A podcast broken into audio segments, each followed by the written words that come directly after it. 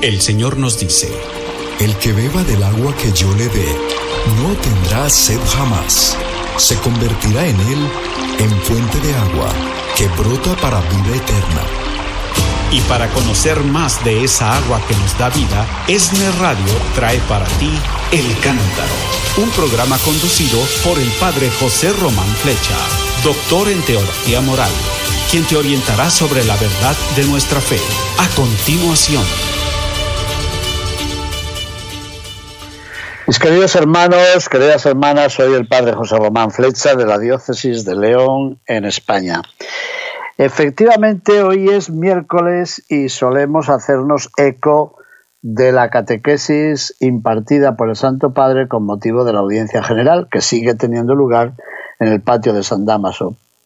Ustedes pueden ver, aunque haya tenido lugar ya hace unas horas, pero pueden ver todavía el vídeo de la jornada, de la manifestación, de la audiencia del Papa. Es impresionante y por otra parte nos da alegría y nos da un poco de un poco de inquietud y de pena, porque el Santo Padre se acerca tanto a la gente, todo el mundo quiere tocarlo, quieren abrazarlo, le piden que firme no sé qué papelito, una estampa, le regalan una cosa. bueno, es sorprendente. Mm, puede haber peligro en todo eso, ¿eh? pero en fin, él se presta a esta cercanía con todo el santo pueblo de Dios. La semana pasada había terminado el Papa su serie de catequesis sobre la oración y todos nos preguntamos, ¿y ahora qué nos va a ofrecer? Bueno, pues ya nos lo dijo hoy.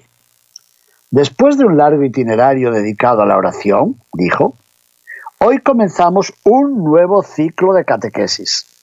Bueno, espero que con este itinerario de la oración, el que ha pasado ya, hayamos conseguido rezar un poco mejor y rezar un poco más.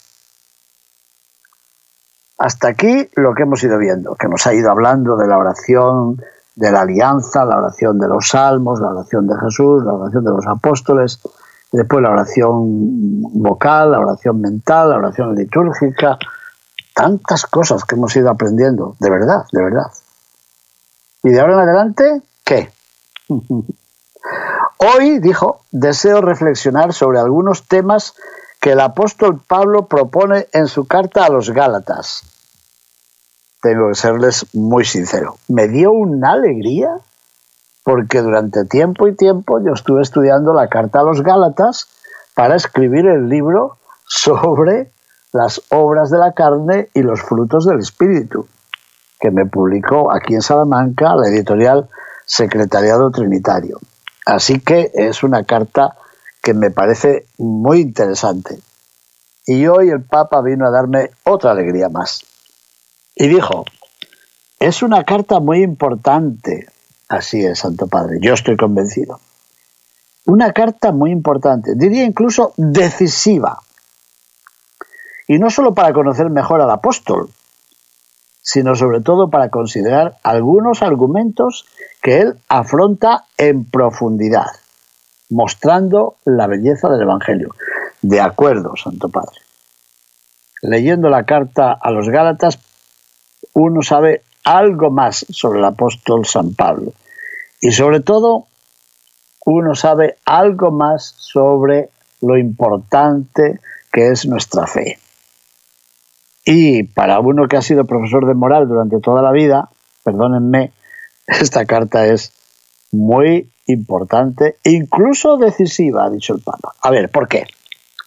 Porque en esta carta a los Gálatas, San Pablo cita varias referencias biográficas, se refiere a su propia vida, varias referencias que nos permiten conocer su conversión, la decisión de poner su vida al servicio de Jesucristo, pero además afronta algunos temas muy importantes para la fe. Por ejemplo, el tema de la libertad. Porque les explica a los Gálatas qué significa ser Descendientes de Abraham, sí, pero ¿de quién? ¿Descendientes de la libre, Sara, o descendientes de la esclava, Agar? ¿Y qué significa ser descendientes de la libre? Pues vivir en la libertad. Pero los Gálatas dicen, ah, soy libre, entonces puedo hacer lo que quiera. De hecho, un momentico, un momentico. Que vivir en la libertad no es vivir de nuevo de una forma esclavizada. Para la libertad nos liberó Cristo, para que hagamos de la libertad un camino de vida, no un regalo que tenemos ahí olvidado. No, como ya soy libre puedo hacer lo que quiera. No, como soy libre tengo que ser responsable. ¿Se dan cuenta? Esta carta habla de la libertad, habla de la gracia y habla de la forma de la vida cristiana. Temas, dijo él, que son extremadamente actuales, porque tocan muchos aspectos de la vida de la Iglesia en nuestros días. Así que, repitió, esta es una carta muy actual. Parece escrita para nuestra época. Estoy totalmente de acuerdo, Santo Padre. Hay que volver a leerla. A ver, lo primero, el primer rasgo que se desprende de la carta de San Pablo a los Gálatas es la gran obra de evangelización que fue realizada por el apóstol. Sabemos que al menos por dos veces visitó a las comunidades de Galacia durante sus viajes misioneros. Y ahora Pablo les dirige una carta, se dirige a los cristianos de ese territorio. Oiga, ¿y dónde estaba Galacia? Pues fíjese que casi no sabemos. Bueno, algo sí, pero no sabemos exactamente a qué zona geográfica se refiere. Y tampoco sabemos con certeza cuándo les dirigió esta carta. Sabemos que los Gálatas era una antigua población de origen celta, y de origen celta son en España los gallegos, y de origen celta son los habitantes del país de Gales, en Gran Bretaña, Así que ha habido celtas por muchas partes del mundo y en el este de Europa. Una antigua población celta que a través de viajes, de peregrinaciones, de emigraciones, se habían instalado allí, en esa región de Anatolia, que tenía su capital en la ciudad de Ancira, que hoy es Ankara, la capital de la actual Turquía. Es decir, debían de estar situados al norte de lo que hoy es la península de Anatolia, de Ankara hacia el norte, hacia el Mar Negro. Y Pablo pasó por allí, viniendo de su propia ciudad natal, que era Tarso, de Cilicia, subió a la meseta y debió de acercarse a estas tierras del norte de Anatolia, donde había comunidades de Gálatas por una parte y por otra. Es más, Pablo dice que solo a causa de una enfermedad se vio obligado a pararse en esa región. Le vino alguna enfermedad y tuvo que detenerse y entonces aprovechó también para hablar de Jesucristo y hablar del Evangelio. Ya esto me parece tan importante, porque siempre decimos que Dios escribe derecho con renglones torcidos, ¿no? Pues ahí está. Oiga, yo querría predicar el Evangelio en Anatolia. ¿Y cómo? Mm, el Señor te lo dirá. Vas pasando por allí, te agarra una enfermedad, no puedes seguir adelante, pues aprovecha el tiempo y a la gente que te atiende y en la tienda donde vas a comprar, pues di quién eres, de dónde vienes y a qué vienes. Y eso hizo, eso hizo Pablo. A causa de una enfermedad, fíjese, Dios utilizó esa enfermedad para que pudiese, pudiese evangelizar a estas gentes, a los Gálatas. En el libro de los Hechos de los Apóstoles, San Lucas encuentra otra motivación más espiritual. Dice que venían atravesando la región de Frigia, se podría buscar, en todas las Biblias hay un mapa al final, por ejemplo, y pueden ustedes buscar, a ver, ¿dónde está Cilicia? ¿Dónde está Frigia? ¿Dónde está Galacia? ¿Dónde está la provincia romana de Asia, que estaba al oeste de la península de Anatolia, ya mirando al mar Mediterráneo o al mar Egeo? Pero San Lucas dice en el capítulo 16 que atravesaron Frigia, atravesaron la región de Galacia, porque Pablo quería a toda costa llegar a Éfeso, a anunciar el Evangelio en aquella ciudad que era capital cultural. Pero no, el Espíritu Santo se lo impidió. ¿Y cómo se lo impidió el Espíritu Santo? ¿Le llamó por teléfono o qué? Con una enfermedad.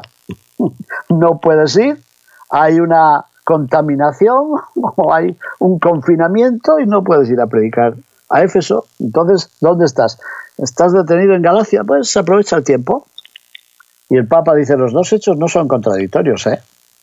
Indican que el camino de la evangelización no depende siempre de nuestra propia voluntad, no depende siempre de nuestros propios proyectos, no, no, no, sino que requiere la disponibilidad para dejarse moldear y seguir otros recorridos que no estaban previstos.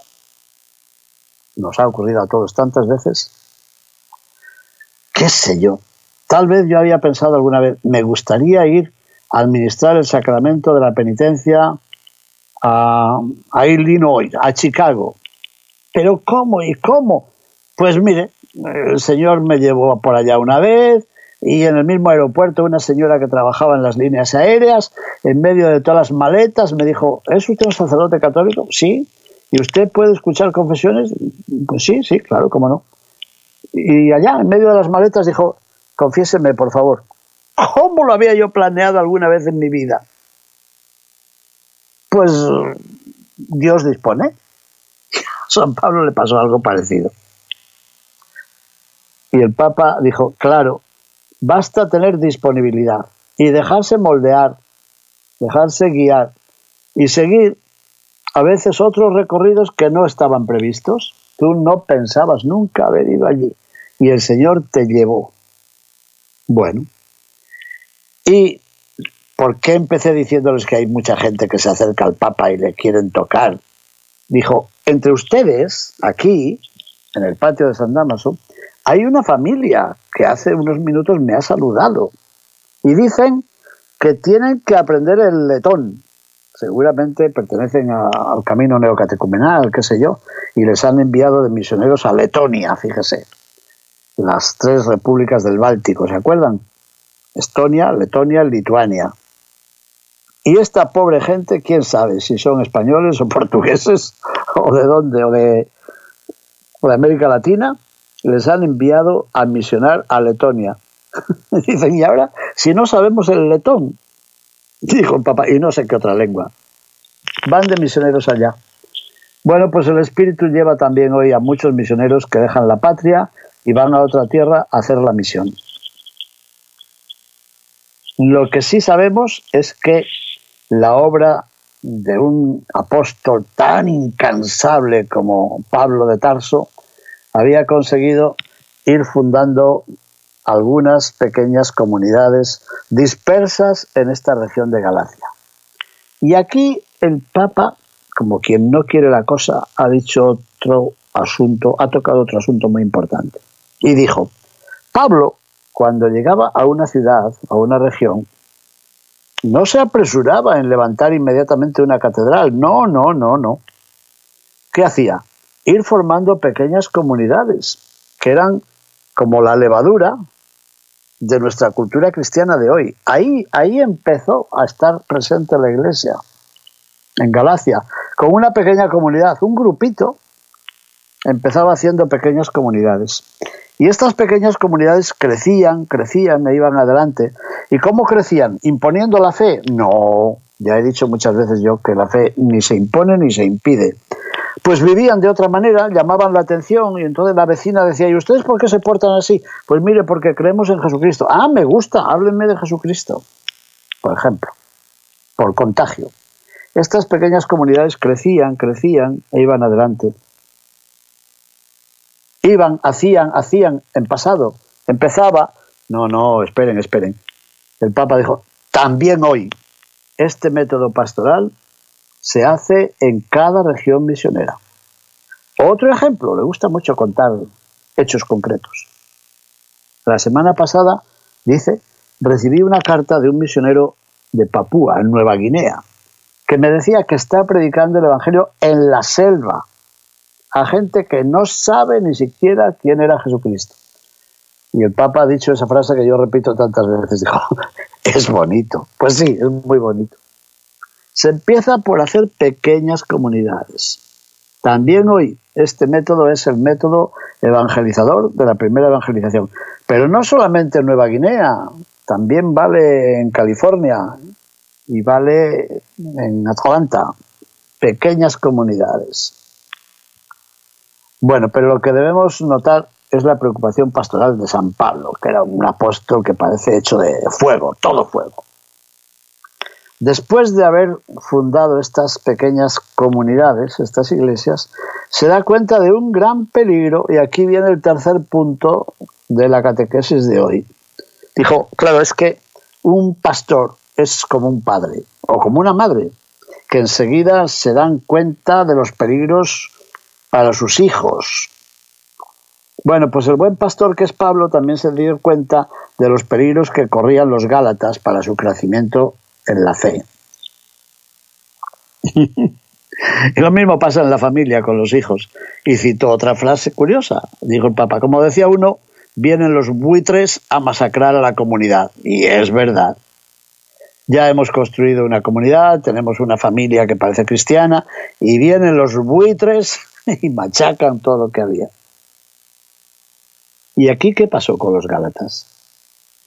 Ocurrió que vinieron a infiltrarse algunos cristianos procedentes del judaísmo, los cuales, con una gran astucia, empezaron a sembrar teorías contrarias a la enseñanza que había impartido el apóstol Pablo. Y después empezaron a criticarlo, a murmurar contra él, a calumniarlo, a denigrar su persona. ¿Qué le parece? El Papa inmediatamente lo aplica también a nuestra vida. Empiezan con la doctrina, esta no, esta sí, y después denigran al apóstol. Ese es el camino de siempre, quitar la autoridad al apóstol. Pues sí que estamos buenos, ¿verdad? Como se ve, dijo, esta es una práctica antigua. Presentarse en algunas ocasiones como los únicos poseedores de la verdad, los que son auténticos, los que son puros, los que están en el buen camino. Y entonces pretenden rebajar, sobre todo con la calumnia, el trabajo que han realizado o que están realizando los demás. Como digo siempre, me daban ganas de no seguir, porque es tan importante esto y tan actual. Lo hemos visto, bueno, no voy a poner ejemplos. Esos adversarios de San Pablo decían que también los paganos, que se habían convertido gracias a la predicación de San Pablo, tenían que ser circuncidados, que tenían que vivir según las reglas del judaísmo tradicional, de la ley de Moisés. O sea, había que volver para atrás a las observaciones y a las observancias de antes, a las cosas que habían ya quedado superadas por el Evangelio. Había que volver para atrás. Así que los Gálatas, que se habían convertido gracias a la predicación de Pablo, que habían tenido que renunciar a su identidad cultural para someterse a normas y a prescripciones y costumbres típicas de los judíos, ¿a dónde iban a ir a parar? ¿Volvían para atrás? tenían que volver a ser judíos, ellos que nunca lo habían sido. Yo digo que era muy importante eso porque en el fondo era como renunciar a la identidad del cristianismo, convertir al cristianismo en una secta más del judaísmo. Es más, esos adversarios afirmaban que Pablo no era un verdadero apóstol y por tanto no tenía ninguna autoridad para predicar el Evangelio. Miren a ver si no está pasando lo mismo ahora. no lo digo yo, el Papa añadió, y muchas veces nosotros vemos esto. ¿En qué estaría pensando el Papa a decir esto?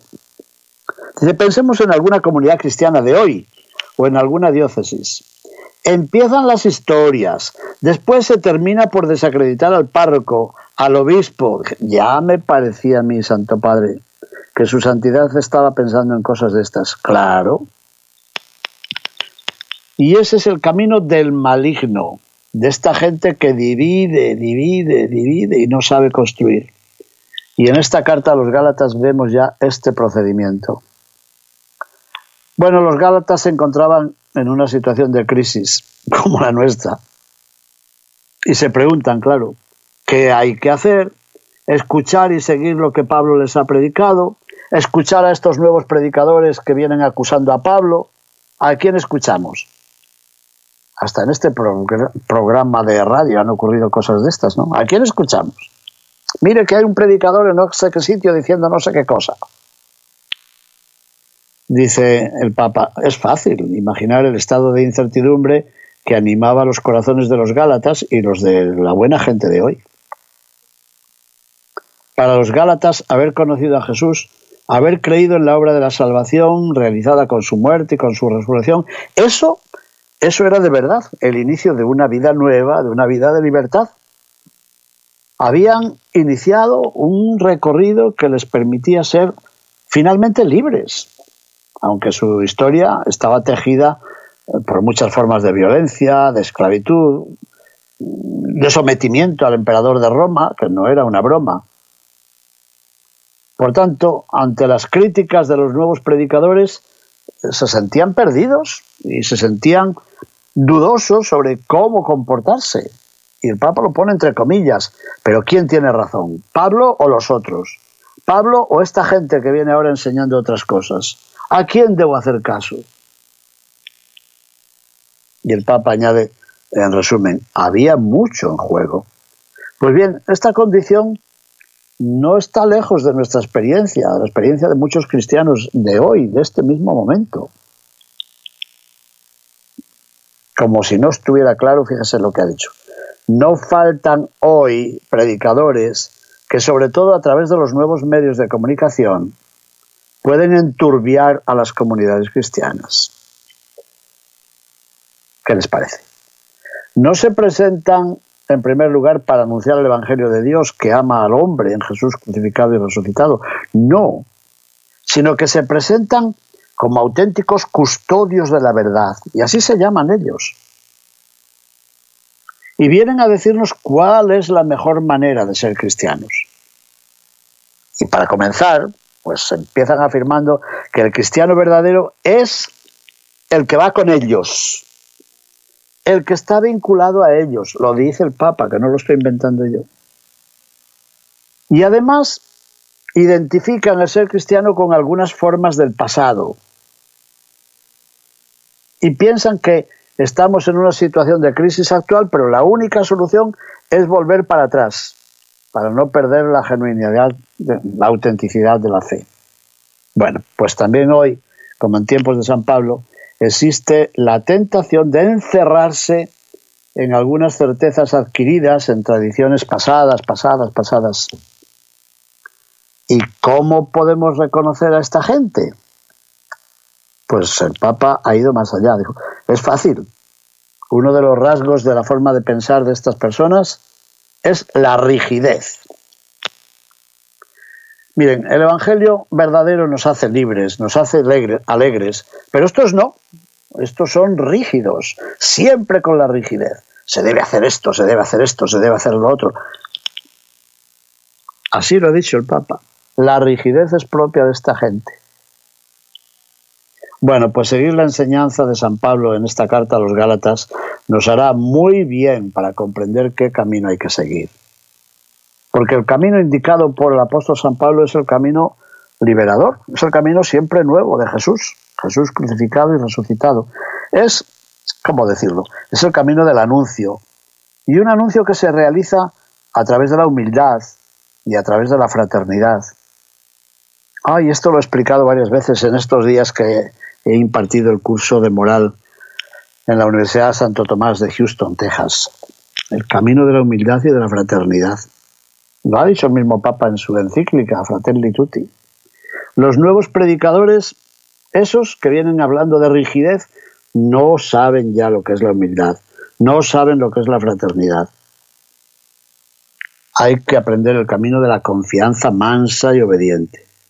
Pero los nuevos predicadores no conocen la mansedumbre y no conocen la obediencia. Pero este camino manso y obediente va adelante en la certeza de que el Espíritu Santo actúa y actúa en todos los tiempos de la Iglesia. Por tanto, la fe en el Espíritu Santo que está presente en la Iglesia, esa fe es la que nos va a llevar adelante, es la que nos va a salvar. No sé a ustedes lo que les parece, pero yo Por una parte he gozado y por otra parte me he quedado temblando escuchando esta catequesis del Santo Padre. Porque el Papa no ha dudado ¿eh? en poner el dedo en la llaga, en la herida. Y todo lo que pasaba con los Gálatas está ocurriendo también hoy. El Papa ha hecho bien a estos que además dicen, no, es que nosotros predicamos la Biblia, el Nuevo Testamento, predicamos las cartas de San Pablo. Y el Papa dice, ah, sí, vamos a leerlas, a ver qué nos dicen. Una predicación en humildad, en fraternidad, en mansedumbre, en obediencia, en confianza y no en la rigidez que vienen imponiéndonos estos bravos mm, pseudoapóstoles. Mis hermanos, que el Señor esté con todos ustedes y con tu espíritu. Y la bendición de Dios Todopoderoso, Padre, Hijo y Espíritu Santo, descienda sobre ustedes y permanezca para siempre. Amén. Bendigamos al Señor. Demos gracias a Dios. Te invitamos a que nos acompañes en el próximo programa El Cántaro con el Padre José Román Flecha. Sintonízalo de lunes a viernes a partir de las 7 de la mañana.